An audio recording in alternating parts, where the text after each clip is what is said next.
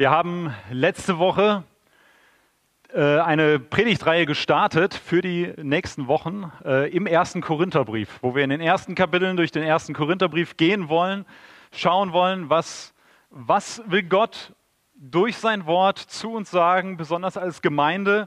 Und heute, den Abschnitt, den wir heute anschauen, der passt äh, ideal auch zu dem Tag mit der Einsegnung von Delia und Daniel. Und ähm, deswegen freue ich mich, dass wir das so zusammenbringen können. Wenn ihr eine Bibel habt, nehmt sie gern zur Hand oder wenn ihr eine Bibel-App habt, schlagt sie auf. 1. Korinther 1, den zweiten Teil werden wir anschauen, ab Vers 18. Ähm, die Überschrift über die Predigt habe ich genannt, Predige das Wort vom Kreuz. Das ist eigentlich die Aussage von diesem Text, den wir uns gleich anschauen werden. Und es ist eine Botschaft, Daniel, zuallererst für dich natürlich, bei der Einsegnung predige das Wort vom Kreuz. Wir werden später noch darauf schauen. Aber es ist nicht nur eine Botschaft für Prediger, für Leute, die mehr oder weniger regelmäßig predigen, hier vorne stehen und Gottes Wort verkündigen. Es ist eine Botschaft für all, auch für alle diejenigen, die Gottes Wort an verschiedenen Stellen weitergeben, die Verantwortung auch im Lehrbereich haben, sei es im Hauskreis oder im Kindergottesdienst, in der Jugend oder an verschiedenen anderen Stellen. Wenn du da aktiv bist, dann ist dieses Wort auch für dich. Es ist aber nicht nur für die.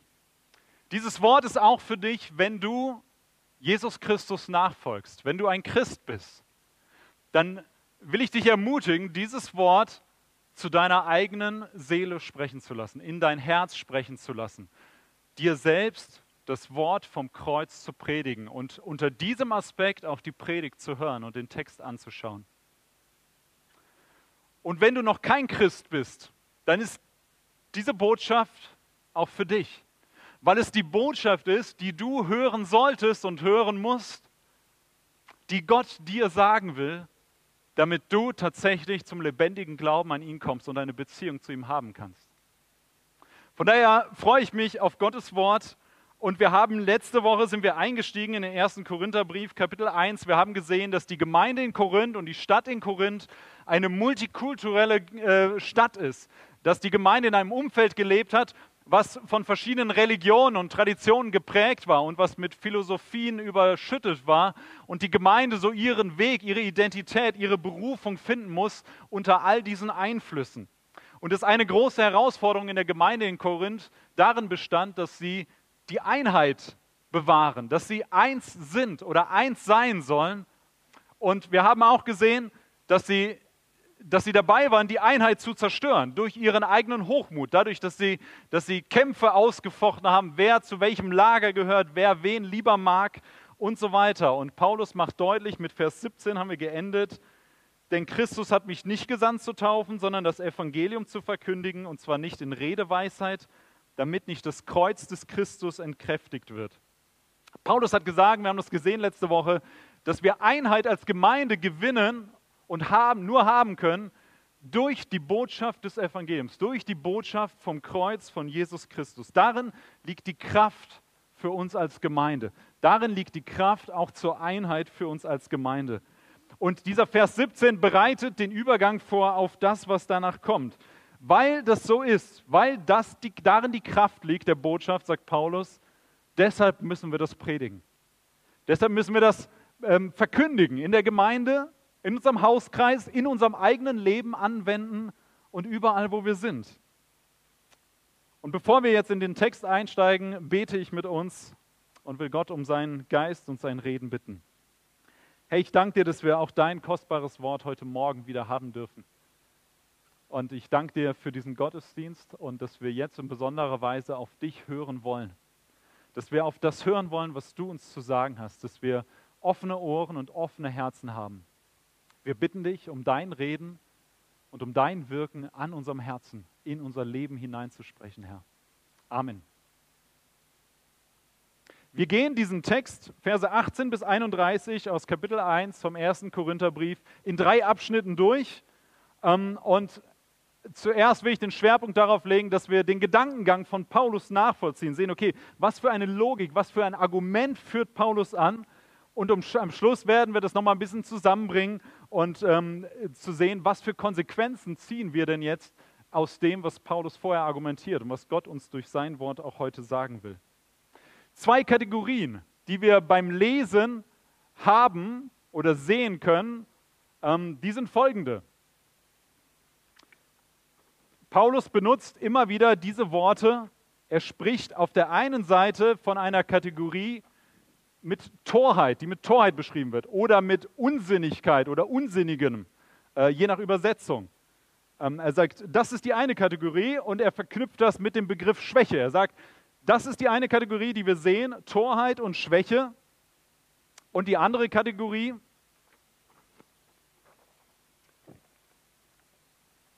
Weisheit und Stärke. Das sind die beiden Kategorien, die wir haben. Torheit und Schwäche und Weisheit und Stärke. Und wenn wir den Text lesen, dann werdet ihr das merken, dann könnt ihr das zuordnen, zusortieren, welche Kategorie ähm, Paulus wie anspricht. Behaltet das im Kopf, wir kommen da, das, das begleitet uns die ganze Predigt durch. Vers 17 sagt, die Kraft liegt in der Botschaft des Evangeliums, in der Botschaft vom Kreuz von Christus. Und jetzt Gehen wir in Vers 18, wir lesen die Verse 18 bis 21. Dort schreibt Paulus, denn das Wort vom Kreuz ist eine Torheit denen, die verloren gehen. Uns aber, die wir gerettet werden, ist es eine Gotteskraft. Denn es steht geschrieben, ich will zunichte machen die Weisheit der Weisen und den Verstand der Verständigen will ich verwerfen. Wo ist der Weise, wo der Schriftgelehrte, wo der Wortgewaltige dieser Weltzeit? Hat nicht Gott die Weisheit dieser Welt zur Torheit gemacht? Denn weil die Welt durch ihre Weisheit Gott in seiner Weisheit nicht erkannte, gefiel es Gott, durch die Torheit der Verkündigung diejenigen zu retten, die glauben. Okay, also ihr merkt schon, die Begriffe tauchen immer wieder auf und wir versuchen das jetzt ein bisschen mal zu sortieren. Paulus nennt das Evangelium. Evangelium ist, äh, heißt einfach auf Deutsch die gute Nachricht. Diese Botschaft nennt er das Wort vom Kreuz. Er nennt es das Wort vom Kreuz. Er sagt, das ist, wenn ich das auf den Punkt bringen will, ist das Evangelium gleichbedeutend mit dem Wort vom Kreuz. Mit dem, was Jesus Christus am Kreuz von Golgatha für uns stellvertretend vollbracht hat. Wir haben das in der Einleitung auch schon gehört und An Anspielungen auch darauf gesehen. Und er sagt, es gibt zwei Kategorien, wenn wir das Wort vom Kreuz anschauen oder hören. Er sagt, es ist eine Torheit, es ist Dummheit, es ist unsinnig für die, für die eine Kategorie, für die eine Gruppe, für die, die verloren gehen, die von Gott getrennt sind. Und auf der anderen Seite sagt er, es ist eine Gotteskraft. Es ist mächtig für diejenigen, die gerettet werden, die Jesus kennen. Warum ist das so? Warum ist das so, dass Paulus das so aufteilen kann, die Kategorie sagen, das ist so und das ist so? Wenn wir das Wort vom Kreuz anschauen, gibt es diese beiden Kategorien. In Vers 19 liefert er den Grund. Er sagt, denn es steht geschrieben. Und er zitiert einen Vers aus Jesaja 29, ähm, der deutlich macht, Gott stellt sich gegen die Stolzen und Weisen er stellt sich gegen die, die auf sich selbst vertrauen, auf ihre eigene Klugheit, auf ihre eigene Intelligenz, auf ihr eigenes Können, auf ihr eigenes Wissen. Und den Plan, den Gott hat, ist, durch das Kreuz erschüttert Gott jeden menschlichen Ansatz von Stärke und Weisheit. Das, was wir versuchen hinzubekommen, und wenn wir versuchen, so zu leben, als wenn wir selbst im Mittelpunkt unseres Universums stehen, wenn ich sage, ich weiß es besser als Gott, ich kann es besser, ich vertraue lieber auf mich selbst, ich bin letztlich mein eigener Gott, weil ich das Sagen haben will, dann ist das der Inbegriff von Sünde und von Hochmut und Stolz. Und Gott stellt sich gegen diese Menschen. Er stellt sich aktiv dagegen. Das sehen wir die ganze Bibel durch und das macht auch das Zitat aus dem Propheten Jesaja deutlich. Das ist kein neues Phänomen, was erst in der Zeit von Paulus auftaucht oder was es erst bei uns gibt, sondern immer da, wo Menschen auf sich selbst vertrauen anstatt auf Gott, stellt sich Gott dagegen. Gott stellt sich gegen die Stolzen und Weisen. Gott sagt, das will ich zunichte machen. Und wenn du auf dich selbst vertraust, auf deine eigene Kraft, auf dein eigenes Können, auf dein eigenes Wissen, auf deine eigenen Kapazitäten, dann hast du schlechte Karten bei Gott. Und wir schauen weiter. Gott hat die Weisheit dieser Welt zur Torheit gemacht. Das, was um uns herum in unserer Gesellschaft, in dieser Welt als gut gilt, als Maßstab gilt von Weisheit, von dem, was wir wissen und wissen können und wie wir leben sollen, das ist anders als das, was Gott als Weisheit hat. Wo Gott sagt, das ist mein Maßstab. Die Korinther haben es geliebt, dass sie gebildet waren, dass sie äh, auf Philosophien stolz waren, dass sie eine Fülle an Kulturen und Religionen hatten. Sie liebten die Weisen und die Schriftgelehrten und die Wortgewaltigen. Aber Gott ist davon nicht beeindruckt. Gott ist von unserer Weisheit und von unserem Können nicht beeindruckt. Egal wie viel du weißt, egal wie viel du kannst, Gott lässt sich dadurch nicht beeindrucken. Im Gegenteil, sagt Paulus, Gott stellt diese Maßstäbe auf den Kopf. Er dreht sie um. Die Welt mit ihrer Weisheit, wir mit unserer eigenen Kapazität können Gott nicht erkennen. Aber in Vers 21 haben wir einen wunderbaren Satz, eine wunderbare Formulierung. Weil die Welt durch ihre Weisheit Gott in seiner Weisheit nicht erkannte, wir können das nicht, gefiel es Gott, es gefiel Gott, es ist sein, seine Initiative, sein souveränes Handeln an uns und für uns. Was gefiel Gott? Was gefiel Gott? Es gefiel ihm durch die Torheit der Verkündigung, diejenigen zu retten, die glauben. Gott hat eine Freude daran, uns zu retten. Und das nicht auf dem Weg unseres eigenen Wissens und Könnens, unserer eigenen Weisheit oder von unserem eigenen Geschick, sondern durch die Verkündigung dieser Botschaft. Das ist Gottes Plan. Es gefiel Gott, durch diese Botschaft uns zu retten. Und deswegen ist Paulus so fokussiert auf dieses Evangelium, auf dieses Wort vom Kreuz und er sagt, das braucht ihr in Korinth und in jeder Gemeinde. Das brauchst du als Christ in deinem Leben. Weil Gott es gefällt, durch diese Botschaft zu retten. Die Botschaft ist simpel und Paulus beschreibt sie als eine Torheit. Sie ist in, in den Augen von Leuten, die Gott nicht kennen, eine Torheit, etwas Unsinniges. Sie macht wenig Sinn. Da ist ein, ein Retter, der gekreuzigt wird und wie soll das Sinn machen? Aber genau dadurch schenkt Gott Rettung denen, die glauben. Auch heute. Er schenkt dir Rettung heute Morgen, in dem Moment, wenn du dein Vertrauen auf Jesus Christus setzt, dass er stellvertretend für deine Schuld am Kreuz bezahlt hat. Dass er dich von deiner Sünde befreit hat, dass er dir ein neues Leben gegeben hat. Das ist Gottes Weg.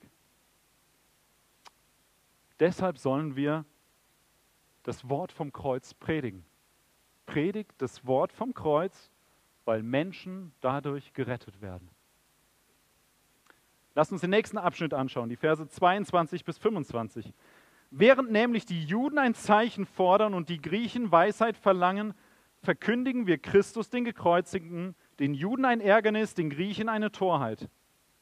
Denen aber, die berufen sind, sowohl Juden als auch Griechen, verkündigen wir Christus, Gottes Kraft und Gottes Weisheit. Denn das Törichte Gottes ist weiser als die Menschen und das Schwache Gottes ist stärker als die Menschen.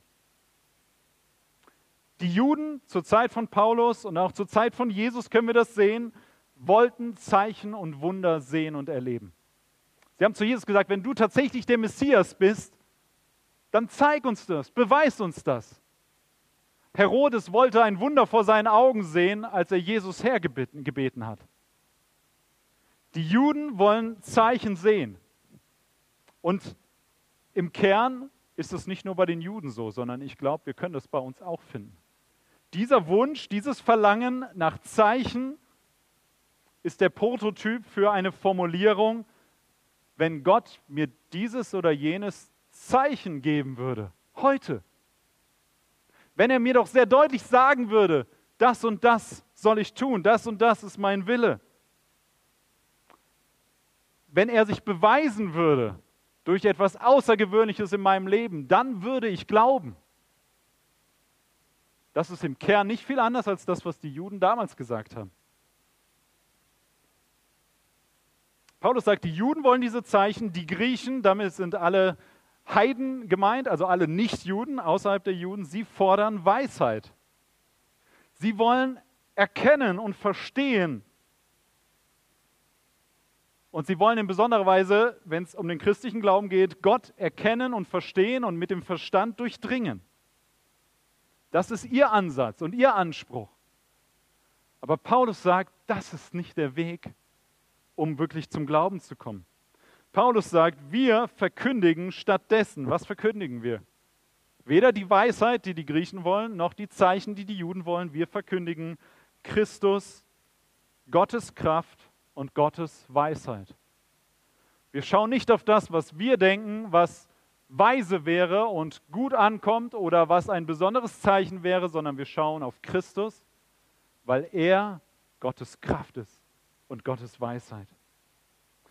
Und die Reaktion dieser Gruppen auf das Wort vom Kreuz macht Paulus dann deutlich ähm, in Vers 23.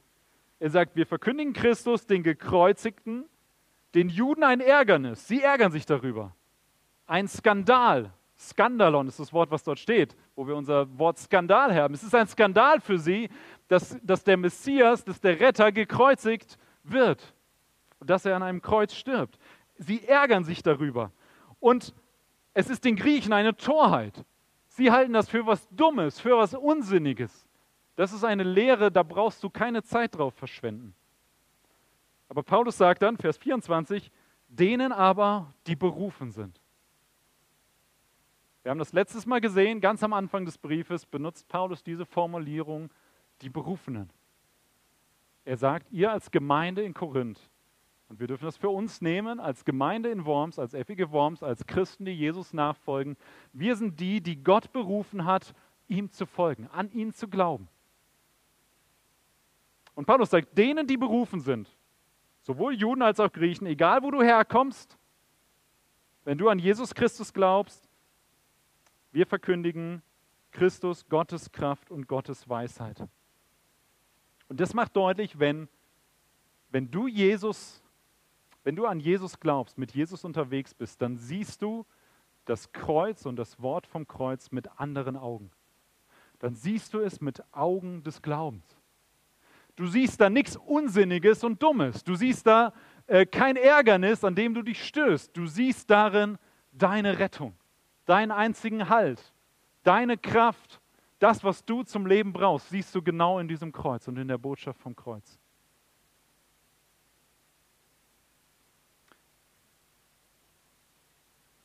Und Paulus erklärt das nochmal in Vers 25. Er sagt, Gottes Torheit,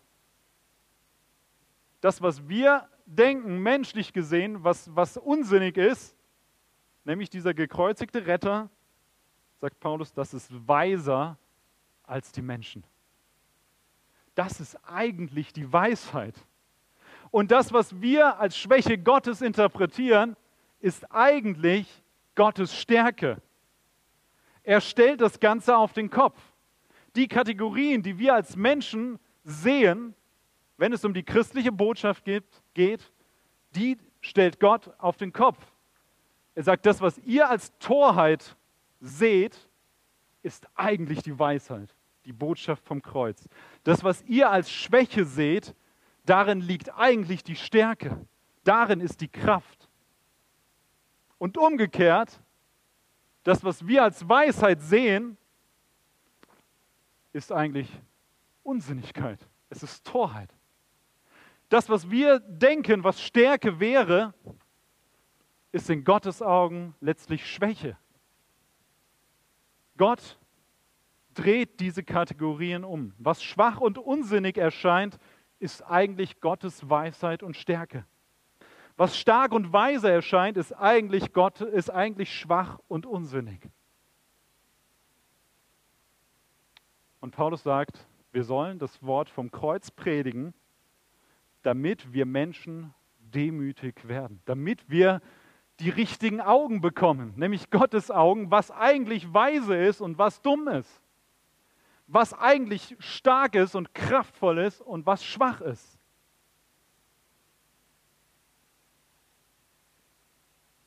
Die Botschaft vom Kreuz führt uns in eine Demut, weil wir sehen, dass Gott unser Verständnis, unsere Interpretation von Weisheit und Stärke und von, von Torheit und Schwäche umgedreht hat.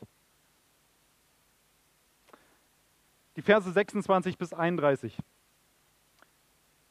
Seht doch eure Berufung an, ihr Brüder. Das sind nicht viele Weise nach dem Fleisch, nicht viele Mächtige, nicht viele Vornehme, sondern das Törichte der Welt hat Gott erwählt, um die Weisen zu Schanden zu machen. Und das Schwache der Welt hat Gott erwählt, um das Starke zu Schanden zu machen. Und das Unedle der Welt und das Verachtete hat Gott erwählt und das, was nichts ist, damit er zunichte mache, was etwas ist. Hier mal kurz einen Punkt. Wir lesen gleich noch weiter den Abschnitt. Hier macht Paulus das deutlich und sagt, hey, schaut bei euch. Es gibt nicht viele weise, starke, mächtige in menschlichen Augen, unter menschlichen Gesichtspunkten. Gott hat das Törichte erwählt, damit er unsere menschliche Interpretation, unser menschliches Auge, unsere menschliche Sichtweise zunichte macht. Er stellt sich gegen die, die auf sich selbst vertrauen. Das haben wir am Anfang gesehen. Und das ist die Konsequenz davon. Und Gott hat Freude daran, das zu erwählen und das stark zu machen, was eigentlich schwach ist. Und wenn du dich schwach und unzulänglich fühlst, dann ist das der beste Ausgangspunkt für Gottes Wirken in dir und dass Gott dein Leben gebraucht. Wenn du den Eindruck hast, ich bin für nichts zu gebrauchen, wofür will Gott mich denn zum Segen setzen für andere?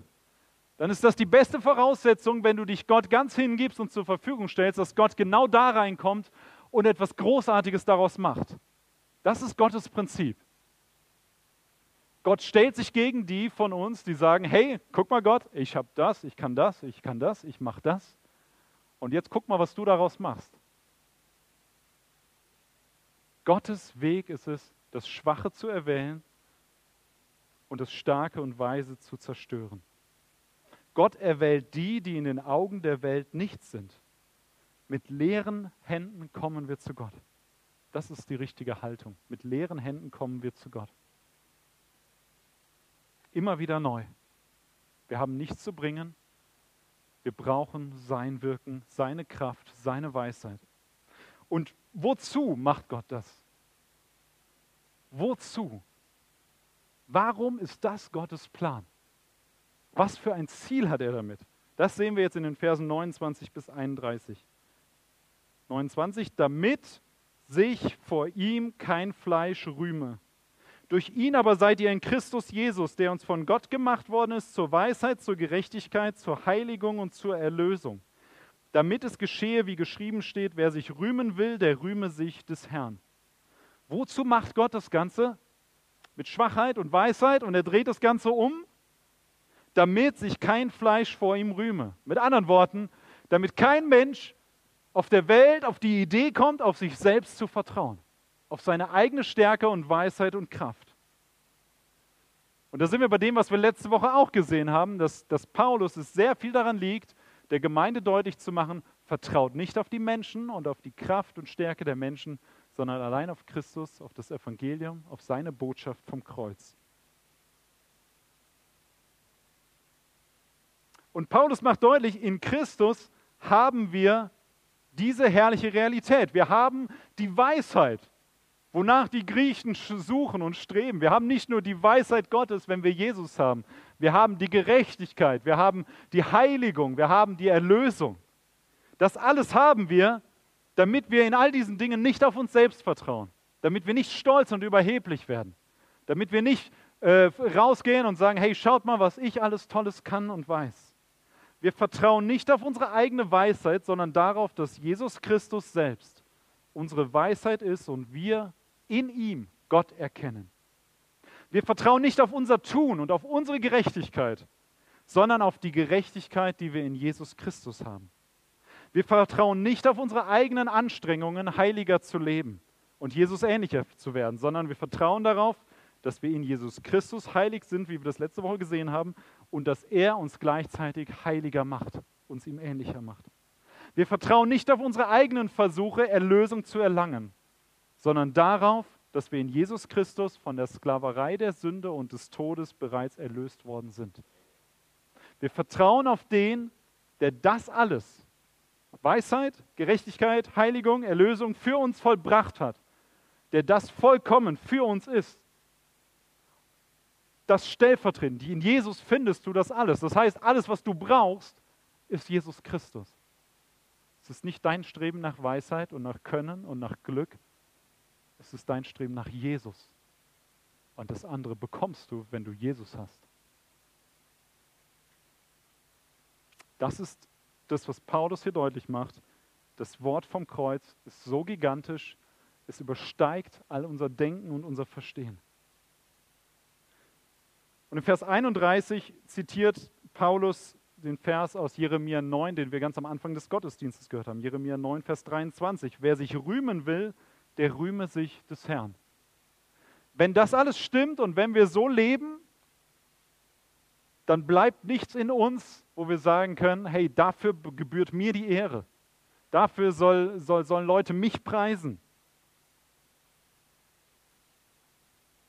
Sondern es bleibt nur noch der Weg zu sagen, okay, wer sich rühmen will, wer Ehre will, der rühme sich des Herrn. Der, der wirft es auf Jesus, sodass Jesus letztlich die Ehre bekommt, dass ich nicht auf mich selbst vertraue, sondern allein auf ihn. Da, wo ich auf mich selbst vertraue, raube ich Gott die Ehre, die ihm eigentlich zusteht. Und deshalb sollen wir das Wort vom Kreuz predigen, weil das Christus verherrlicht, Christus die Ehre gibt. Lasst uns das nochmal kurz zusammenbringen zum Schluss. Predige das Wort vom Kreuz.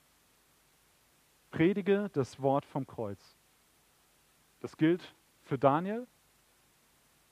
Daniel ist draußen, ne? Irgendwo. Genau. Daniel, das gilt für dich, wenn du das hörst. Es gilt aber nicht nur für Daniel, es gilt für uns als ganze Gemeinde, es gilt für dich persönlich.